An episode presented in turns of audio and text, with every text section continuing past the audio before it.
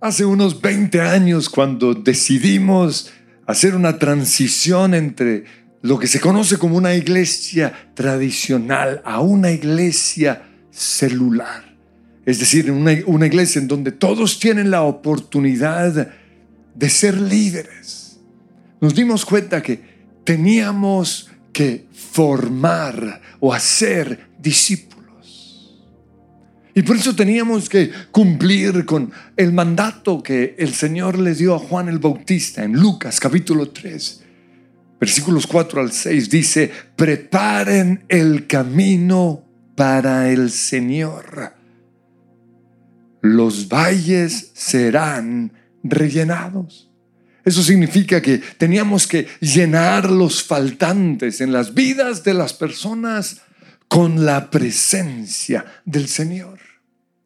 Luego dice, las montañas serán allanadas. Teníamos que derribar el orgullo, el pecado y los chichones en las vidas de las personas que impedían que las personas pudiesen ver en ellos la salvación del Señor.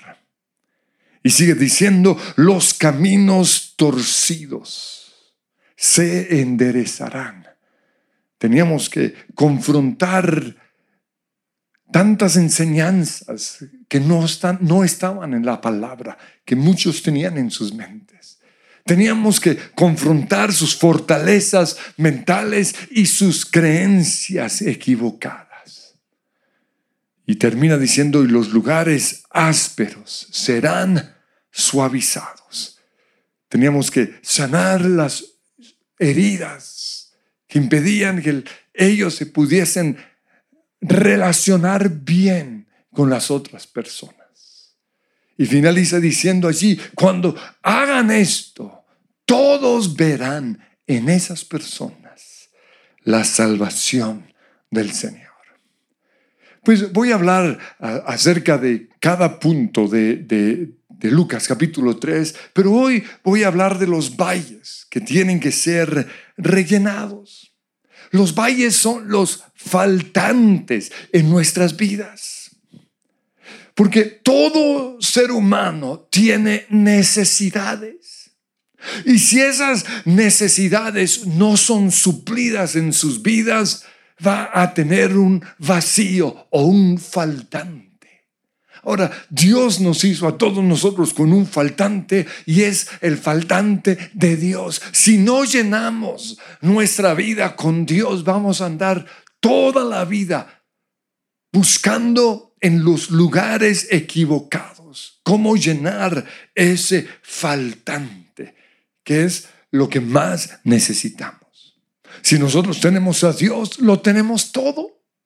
Por eso Jesús le dijo a la mujer samaritana en Juan capítulo 4, versículo 13, todo el que beba de esta agua, si tú tratas de llenar ese faltante en tu vida con los hombres, con el amor, con el sexo, o pensando, ay, estoy tan enamorada, o con el dinero, o con el reconocimiento, el aplauso de la gente, volverás a tener sed. Pero, sigue diciendo Jesús, el que beba del agua que yo le daré, no tendrá sed jamás. Si permites, dice Dios, que yo llene los faltantes en tu vida, no tendrás faltantes. Pero muchos cambiaron a Dios la fuente de vida, por lo que la Biblia llama cisternas rotas. Esto está en Jeremías 2.13. Dios dice, me han abandonado a mí, fuente de agua viva, y han cavado sus propias cisternas, cisternas rotas que no retienen agua. Entonces, la necesidad principal del ser humano y que solo puede ser llenado por Dios es precisamente esa. Pero los niños tienen, y los especialistas hablan de cinco o seis necesidades. Y yo he resumido estas seis necesidades en cinco porque he puesto una en un solo punto. La primera, la necesidad de amar y de ser amados. La segunda, la necesidad de ser aceptados. La tercera, la necesidad de ser afirmados y ser corregidos. la cuarta, la necesidad de sentirnos importantes. Y la última, la necesidad de sentir seguridad. Entonces, una persona que no ha recibido o que no recibió esto en su niñez durante toda la vida, va a estar mendigando amor, aceptación en los lugares equivocados. Pero aquí en Lucas 3, versículo 4, dice, los valles serán rellenados. Entonces veamos las necesidades. En primer lugar, la necesidad de ser amados. El amor no es algo innato. El amor tiene que ser aprendido.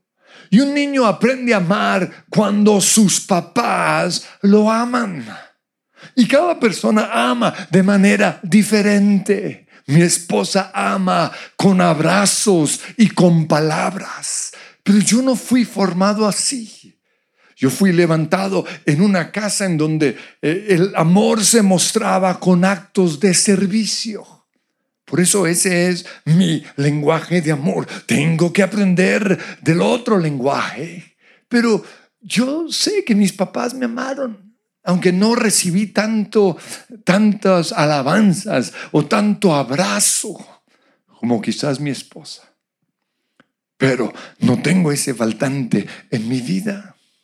Un niño también aprende a amar cuando le ponen atención, cuando lo miran a los ojos y oyen lo que está diciendo. Un niño aprende a amar cuando sus papás muestran que las personas son más importantes que las cosas. Eso significa que cuando un niño rompe algo, el papá no explota. ¿Por qué? Porque una persona es más importante que las cosas. Cuando el hijo regresa a casa con el carro estrellado, sí, es una gran pérdida, pero vale más la vida de nuestro hijo que ese carro o esa porcelana o ese piso rayado. Un niño también aprende a amar cuando sus padres lo disciplinan. Dice Hebreos 12:6 que Dios al que ama disciplina. Pero muchos no fueron amados en su niñez. Y aunque no podemos cambiar el pasado, sí podemos sanarlo. Pero para esto necesitamos permitir que Dios entre en toda situación de nuestro pasado, en todo cuadro en donde no fuimos amados. Por eso quiero que allí cierren sus ojos.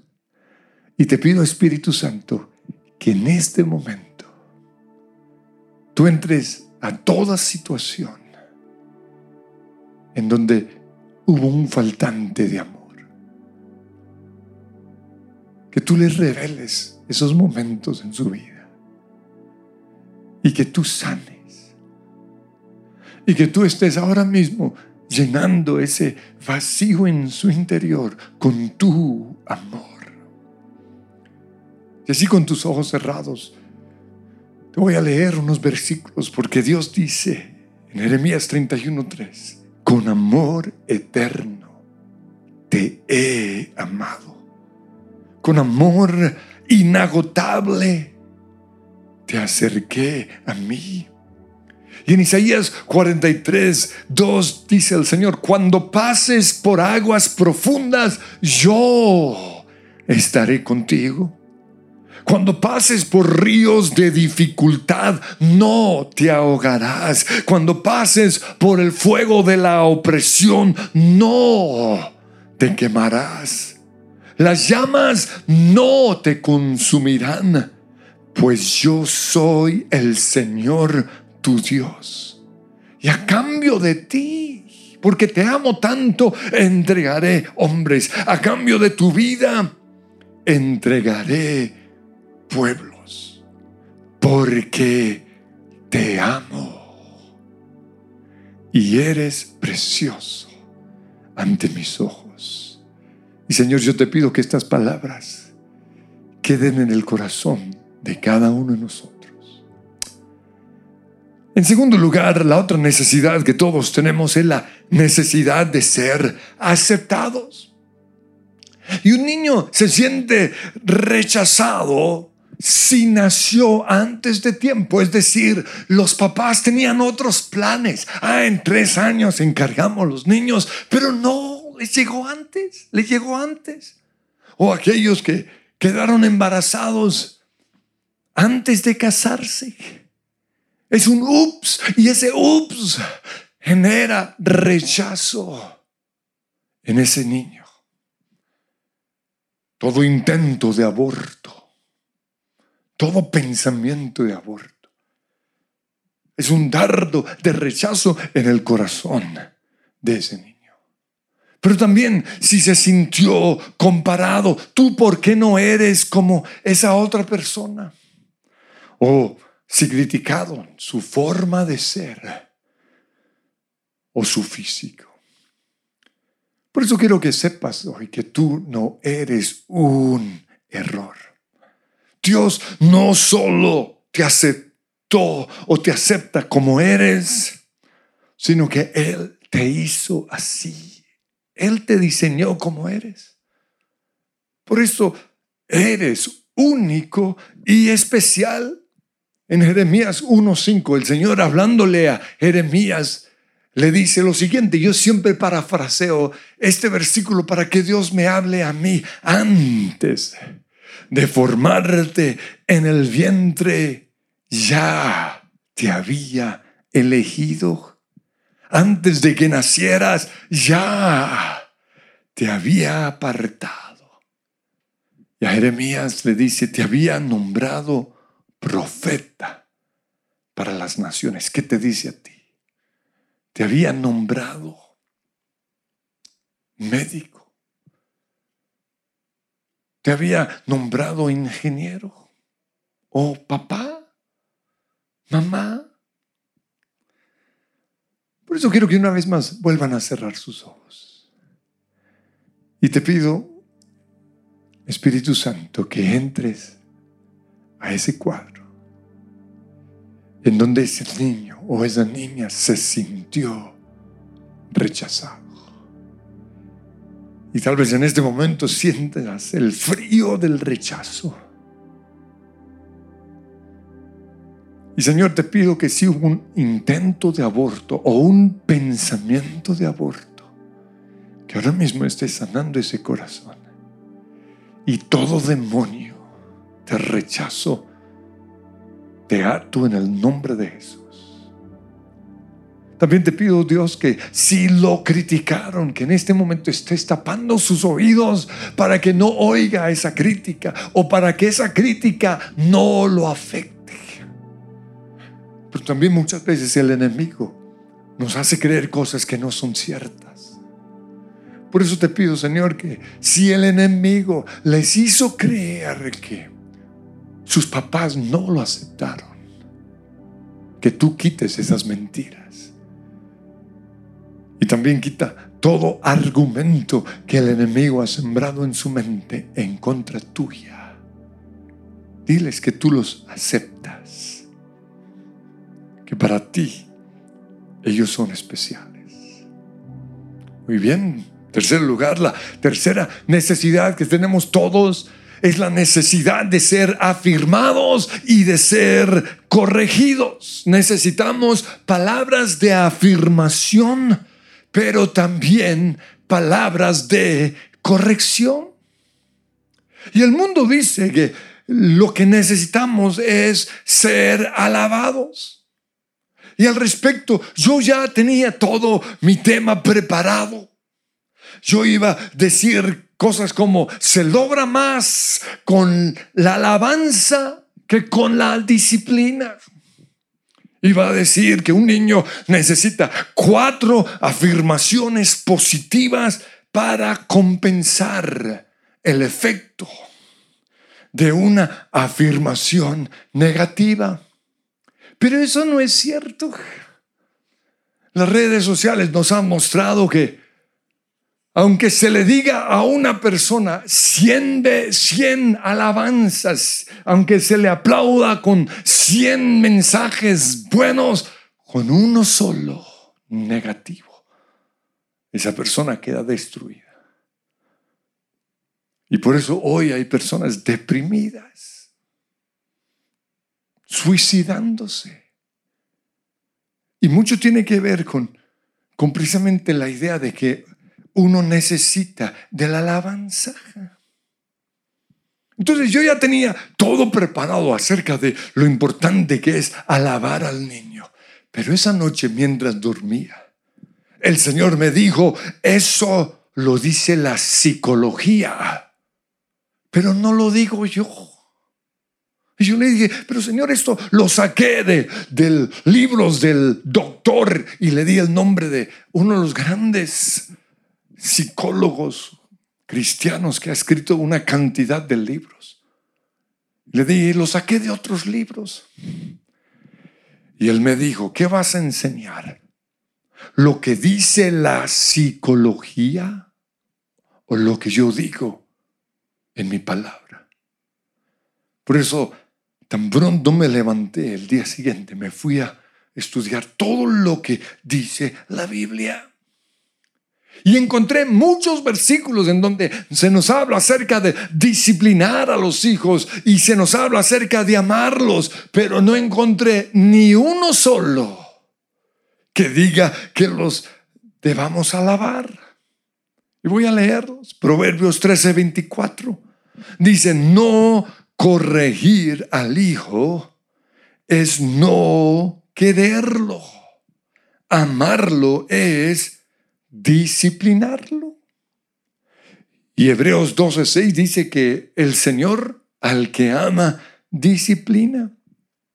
Proverbios 22:6 dice, instruye al niño en el camino correcto, instruye.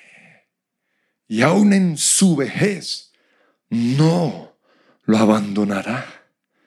Proverbios 23, 13, no dejes de disciplinar al joven. Ni siquiera habla del niño, al joven de 18 años, que de unos cuantos azotes no se morirá. Dale unos buenos azotes y así lo librarás del sepulcro.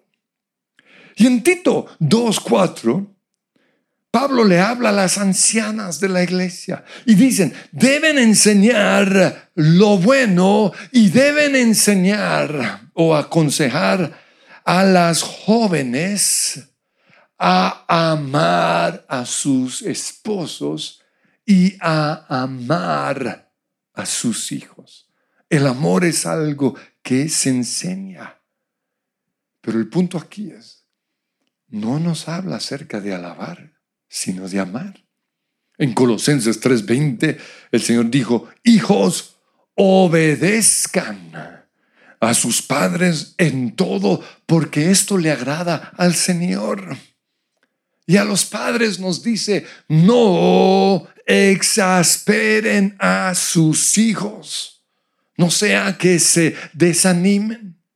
Y se repite algo similar en Efesios 6:4, padres, no hagan enojar a sus hijos con la forma en que los tratan. Más bien, críenlos con la disciplina e instrucción que proviene del Señor. Entonces tenemos que preguntarnos, ¿de qué manera podemos nosotros enojar o exasperar a nuestros hijos? Y yo encuentro estas. cuando la verdadera intención de nuestra disciplina no es corregir, sino es nuestro egoísmo. Me tienes harto. Estoy tratando de trabajar y no me dejas trabajar. Cállate, cállate. O sea, eso es egoísmo. O los corregimos cuando estamos enojados. O con una rabia en nuestro interior, una, no los hemos perdonado.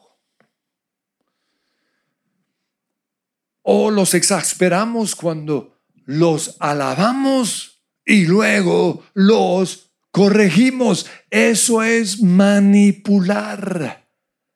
Y un hijo sabe cuando lo están manipulando. Yo sé cuando alguien me está alabando para luego darme palo. Y un hijo también lo percibe. No acostumbremos a nuestros hijos a la alabanza, sino al amor que afirma, pero que también corrige. Una vez más, vuelvo a repetir que la Biblia no dice nada acerca de alabar a nuestros hijos, sino todo lo que dice es que los tenemos que amar. ¿Y saben por qué? Porque la alabanza se limita a lo que un hijo hace. Te alabo porque lo hiciste bien. Pero ¿qué voy a hacer cuando no haga algo bien?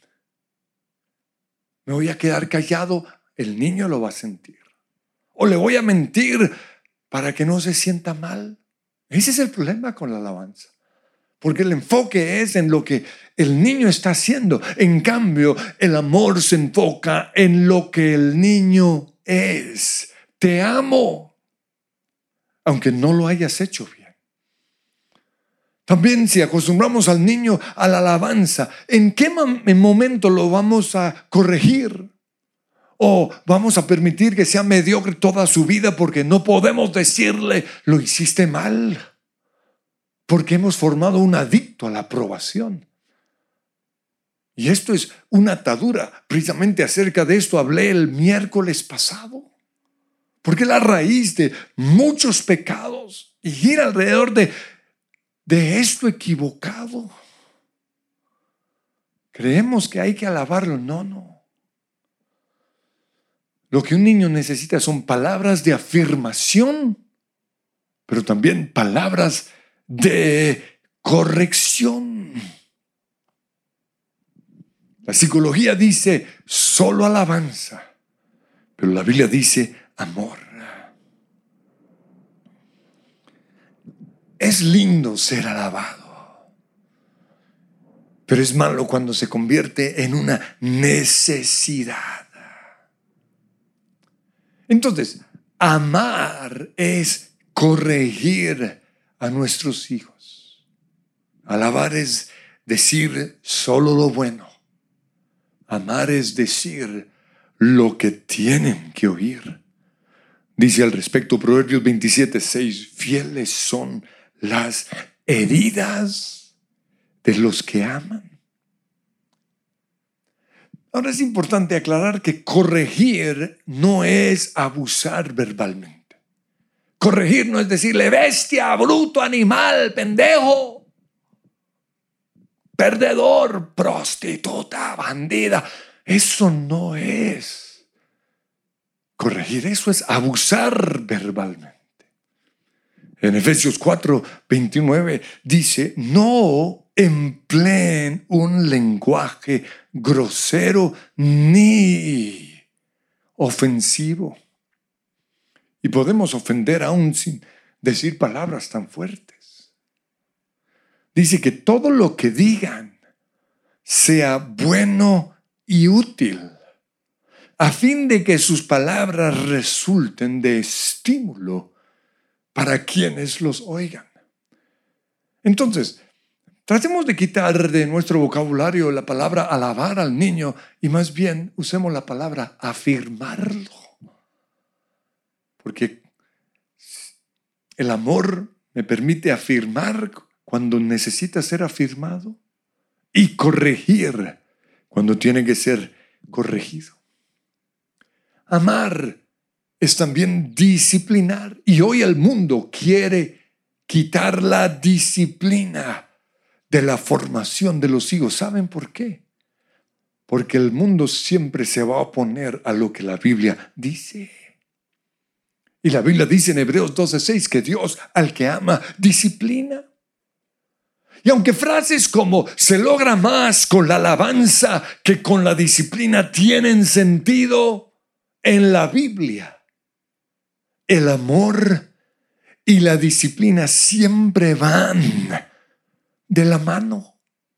Casi todos los versículos en donde se habla acerca de amar al Hijo, también dice que los debemos disciplinar. Proverbios 13:24 dice, no corregir al hijo es no quererlo. El papá que no corrige a su hijo no lo quiere. Y luego dice, amarlo es disciplinarlo. Disciplinar tampoco es abusar físicamente a nuestros hijos. La Biblia dice que hay que amarlos con la vara. Pero eso no es abuso físico, todo lo contrario. Cuando no se usa vara es cuando hay abuso físico. ¿Por qué? Porque la vara no duele. Yo fui formado siempre con la vara y no me dolía. Lo que a mí me dolió fue cuando mi papá me castigó enojado. Porque ahí sí hubo abuso. Y fue una sola vez. Y me pidió perdón. Pero quedó eso en mi mente. Dios dice que usemos la vara porque para usar la vara cuando nuestros hijos están mal, yo tengo que ir a buscarla. Y en ese camino hacia el lugar en donde está la vara, yo tengo tiempo para calmarme para perdonar y para disciplinar con amor. Por eso Dios dice que usemos la vara. Dice en Proverbios 13:22, quienes no emplean la vara de disciplina odian a sus hijos. ¿Por qué? Porque cuando los castigan lo hacen abusándolos, los maltratan. Los que en verdad aman a sus hijos se preocupan lo suficiente para disciplinarlos. La Biblia también nos muestra que los papás que solo alaban a sus hijos, pero no los corrigen, tienen hijos consentidos o malcriados. Proverbios 29, 15 dice, la vara de disciplina imparte sabiduría, pero el hijo malcriado avergüenza a su madre, disciplina a tu hijo y te traerá tranquilidad, te dará muchas satisfacciones. Quiero que cierren los ojos allí. Y te pido, Espíritu Santo, que llenes ese vacío en cada persona. Ese vacío porque nunca fueron afirmados por sus padres. Y diles que son especiales Diles que lo han hecho bien. Diles que te sientes orgulloso de ellos. Pero también llena el vacío de los que nunca fueron corregidos ni disciplinados. Que hoy tú seas su papá. Que acepten tu disciplina. Que oigan tu voz y te obedezcan. Pero la cuarta necesidad es la necesidad de sentirnos importantes. Y para que un niño se sienta importante o tenga una buena autoestima, necesita que lo miren, que le presten atención, que le confíen responsabilidades, que le entreguen el dinero, que le presten el carro, que lo dejen hablar, que le respeten sus opiniones. Y precisamente esta necesidad que todos tenemos de sentirnos importante nos puede llevar a llamar la atención, a querer llamar la atención. Y nosotros podemos llamar la atención de dos maneras, de una manera negativa o de una manera positiva. Una manera positiva de llamar la atención es voy a ser mejor en lo que hago. Si soy músico, voy a ser un mejor músico. Si soy un deportista, voy a ser un buen deportista. Si soy un arquitecto, voy a ser un buen arquitecto. Eso es llamar la atención de manera positiva, pero llamarla de manera negativa o llamar la atención de manera negativa es voy a ser mejor que esta otra persona. Ahí es donde estamos obrando mal. Porque cuando tratamos de ser mejor que otro, nos comparamos con esa otra persona. Comenzamos a sentirle envidia y comenzamos a criticarla. Podemos también llamar la atención con nuestros logros. Voy a terminar mi carrera. Voy a comprar esa casa.